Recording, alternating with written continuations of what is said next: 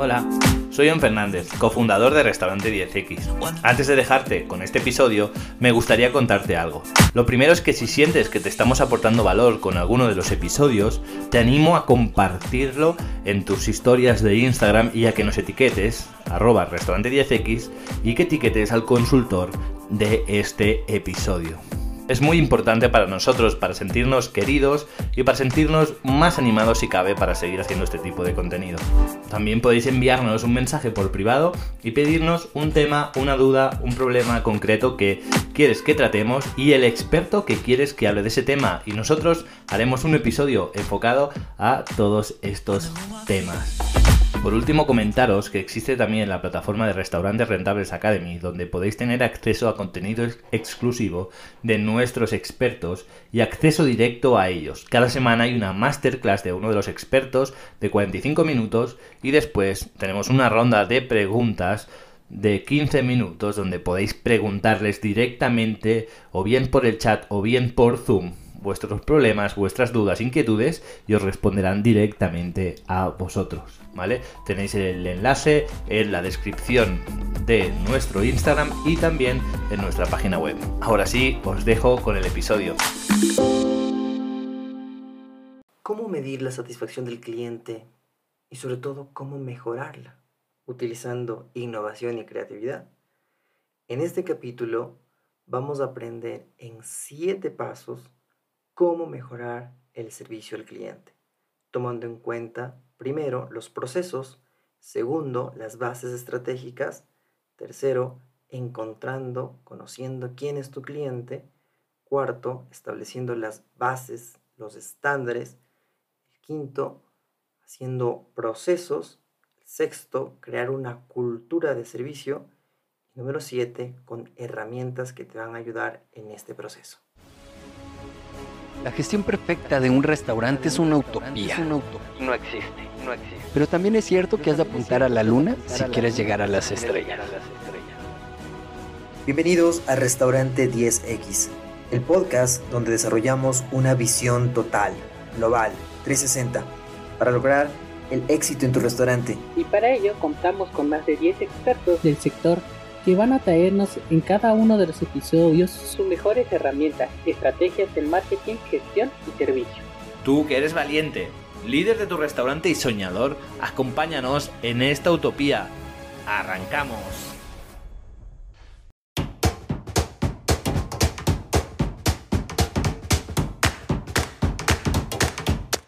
Y bueno, en esta ocasión vamos a hablar sobre cómo mejorar el servicio al cliente cómo medirlo, pero sobre todo cómo mejorarlo. qué nos referimos cuando hablamos de mejorar la experiencia del cliente? Pues parecería algo sencillo, parecería algo así como que todos los clientes salgan contentos, salgan felices. Pero lo que primero tenemos que entender es que el servicio al cliente, la satisfacción del cliente es un proceso. Entonces, como tal, eh, se lo podría cambiar de la noche a la mañana, pero esto podría causar una barrera tan grande que realmente nuestros empleados, nuestros colaboradores la, tendrían muy difícil, la tendrían eh, de alguna forma hasta decepcionante. Puede ser que no, no entiendan todo lo que está pasando y entonces hay que crear un proceso y hay que verlo desde las raíces. Eh, ¿Por dónde empieza? Esto no es nada del otro mundo. Es decir, no vamos a inventarnos eh, cosas para empezar complejas y difíciles, sino que después, siguiendo el proceso correcto, siguiendo el camino correcto, nos vamos a dar cuenta que esto empieza por las mismas bases estratégicas de las que hemos hablado en algunas ocasiones. Estamos hablando de la misión, visión y valores. ¿Pero por qué? Porque si es que nosotros queremos satisfacer a otras personas, primero nosotros tenemos que saber quiénes somos. Es difícil, de hecho se puede crear empresas donde normalmente se quiere invertir mucho y empezar a, vender. Entonces como nuestro objetivo erróneamente al principio va a ser o podría ser solo vender, vamos a crear productos que hasta sean deliciosos y obligarle a los empleados a que sean amables, pero en algún momento no vamos a saber quiénes somos, no vamos a saber cuál es nuestra esencia. Y es en ese momento en que la empresa puede tambalear, el restaurante puede tambalear. Es, proceso, es por eso que en este proceso, el entender quiénes somos, nuestra misión, el por qué estamos aquí, el saber qué es o cuál es nuestra esencia y a quiénes vamos a servir, debe ser el primer pilar fundamental donde se eh, construya toda esta estrategia. Y claro, una vez que yo ya sé quién soy, yo ya sé qué hago en este lugar, yo ya sé cuál es el servicio que tengo que, que hacer para mi cliente y sobre todo dentro de un marco de valores, entonces yo ya puedo decir entonces ahora quién es mi cliente, a quién quiero servir. Y en el momento en que yo comienzo a desarrollar este producto que en principio sonaría universal, a veces yo les pregunto a algunos, de, algunos dueños de restaurantes y les digo, bueno, ¿quién es tu cliente? Me dicen todos, desde el niño que ya puede comer hasta, hasta un anciano. Y en realidad, si bien vamos a servir a todos, nosotros tenemos que enfocarnos en un nicho, debemos empezar por establecer un nicho, satisfacerlo completamente y, cuando nosotros entendamos a ese nicho, nosotros entendamos a ese cliente potencial que de hecho empezó a crecer, es ahí cuando nosotros podemos comenzar a atacar otros nichos. Eh, ¿Qué tantos nichos podemos atacar a la vez? Va a depender mucho del músculo financiero que tenga tu restaurante, de la cantidad que puede invertir en satisfacer a todos estos segmentos. Es por eso que se debe empezar por algo específico. ¿sí? Y luego, por supuesto, cuando ya sabemos esto, podemos establecer estándares, podemos establecer ciertos, eh, cierto marco, este estándar donde nosotros eh, digamos lo que es limpio, establezcamos eh, lo, que, lo que está bien, lo que es correcto, lo que es incorrecto, para que todos los empleados que entran, que están trabajando en tu restaurante, tengan este marco de referencia y digan esto está correcto, esto está incorrecto, esto es lo que sí se debe hacer, esto es lo que no se debe hacer. Esto va a marcar una diferencia. Porque si bien el, fin de todo esto es comenzar a hacer que los empleados tengan ideas súper innovadoras, eh, que desde los mismos empleados, que inclusive desde los, de los clientes, salgan eh, ideas creativas para mejorar su satisfacción, es necesario en principio establecer ciertos estándares, cierta, eh, si es que queremos ir a una profundidad más grande todavía, revisar muchas de, las veces cuál es la filosofía en la que se basa tu marca. Esto va mucho más allá del marketing, va mucho más de la operativa, va a cierta esencia. Entonces, em, necesitamos que, todo esto se enmarque en ciertos estándares. ¿sí? Debemos tener una base súper sólida, súper fuerte. ¿Por qué? Porque es probable que después tengamos, por ejemplo, en un restaurante ideal, tengamos que toda la, todos los empleados sonríen, todos los empleados se acercan donde el cliente, le preguntan cómo está, cómo, cómo se ha sentido hoy, o sea, algo espectacular. Pero ¿qué pasa si es que la base, si es que la calidad no es la adecuada? Es por eso que hay que establecer estándares. ¿Cuáles van a ser tus estándares dentro de la cocina? ¿Cuál va a ser tus estándares en los baños? En los baños, si es que tienes en los baños de empleados, si es que tienes en los, en los baños para clientes cuáles son los estándares eh, del estacionamiento, cuáles son los estándares de los vidrios, o sea, establecer bases de qué es calidad, qué es limpio, qué es eh, eh, sanitizar o qué es algo que esté libre de, bacterias y que todos los empleados lo conozcan y puedan actuar frente a, ese tipo de, de, problemas si es que algo no está como debería estar en el estándar, en la base. Creo que tenemos esa base súper fuerte, entonces ahí sí establecemos estos procesos de cómo llegar, cómo llegar a ese estado.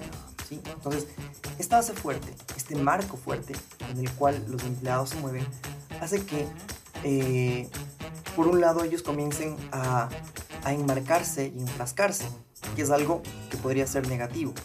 Pero para formar una cultura de servicio es necesario empezar por esta parte. Porque claro, luego, luego ellos van a tener una libertad para poder servir al cliente, pero dentro de este marco. ¿Por qué de nuevo es importante este marco? porque este nos va a decir cuál es el tono con el que yo tengo que hablarle al cliente, cuál eh, le tengo que tratar de usted, le tengo que tratar de tú.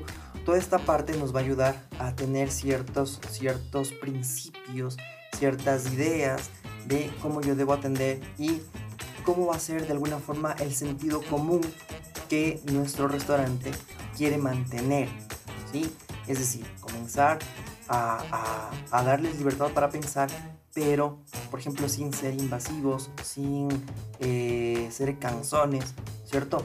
Entonces, claro, la cultura se va formando dentro de este marco, pero a la vez después da una libertad para que con esta filosofía, con eh, estas bases estratégicas, cada uno de los colaboradores pueda decidir, no necesite llamarle al gerente, llamarle al administrador para que él tenga que decir o hablar con un cliente que esté enojado. Por ejemplo, sabemos que entre más rápido podemos atender una queja de un cliente, esto es muy bueno porque se va a resolver el problema mucho más rápido. ¿sí?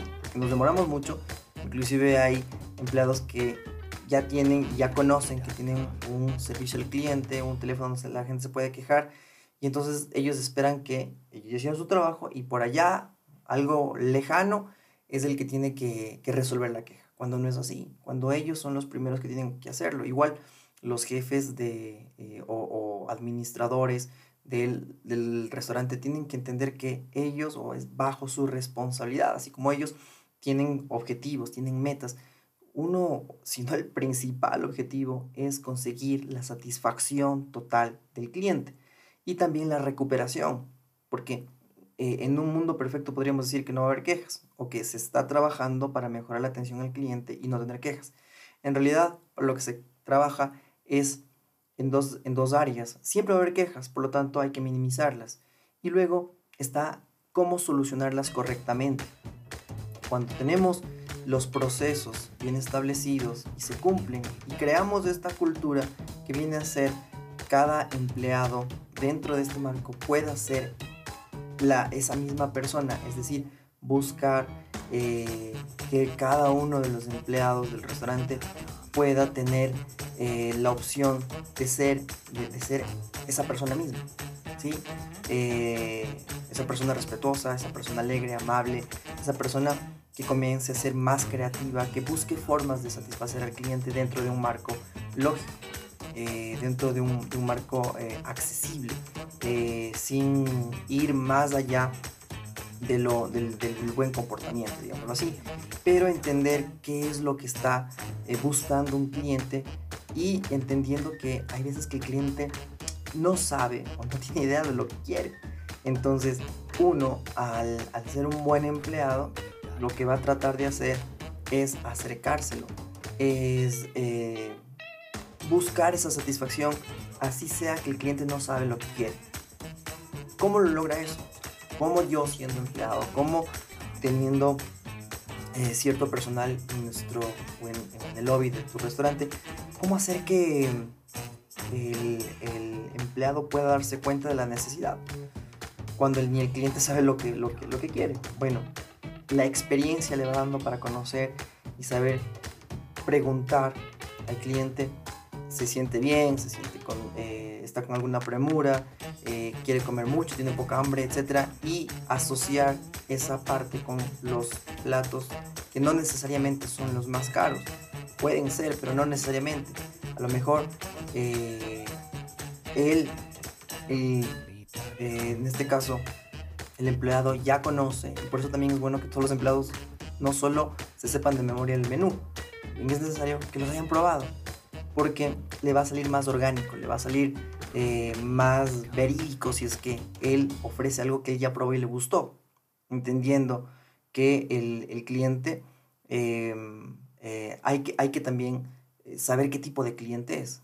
Habrán clientes también que conozcan exactamente lo que necesitan y entonces a ese cliente no hay que estarle sugiriendo y sugiriendo y sugiriendo, que también puede ser un error, en este caso por ejemplo del mesero es importante entonces em, entender estas, estas partes. Ahora, cuando ya se tiene eh, la gente preparada, pues hay que comenzar también a hacer ciertos tipos de mediciones. al tener un proceso, ¿cierto? Y, entender que no, el, así como no se construye la cultura que se debe tener en un servicio al cliente de un día para el otro, también hay que entender que las mediciones también no se necesitan o no requieren de una sola métrica, de una sola herramienta. Es necesario tener algunas herramientas, porque vamos a ocupar un poco de cada una. Si es que nos centramos solo en una herramienta, podemos estar muy sesgados, podemos eh, caer en, en, comenzar a calificar solo con, con una misma herramienta que termina siendo algo incompleto. ¿A qué me refiero? Debemos ocupar, por ejemplo, encuestas.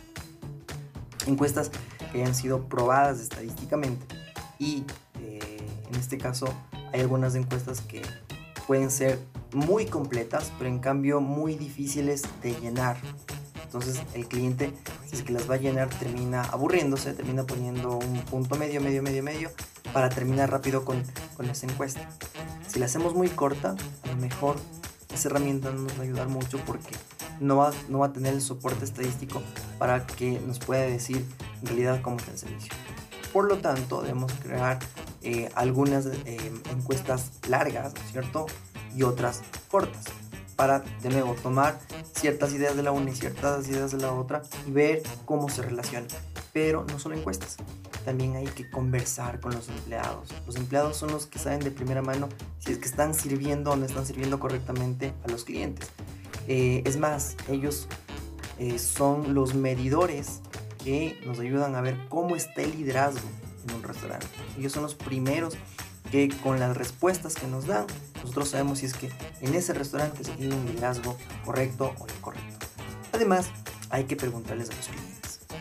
Y no solo a los clientes, hay que preguntarles inclusive a clientes de la competencia para saber qué tienen en su cabeza, cuál es el posicionamiento que hemos hablado muchas veces en marketing acerca de lo que muestra o quiere demostrar esa marca. ¿sí? Muchas de las veces el dueño del, de la marca, el dueño del restaurante, eh, dice lo que, lo que piensa que es su restaurante, cuando en realidad el que da el posicionamiento no es el dueño de la marca, no es el dueño del negocio, no es el dueño del restaurante, sino definitivamente es el cliente.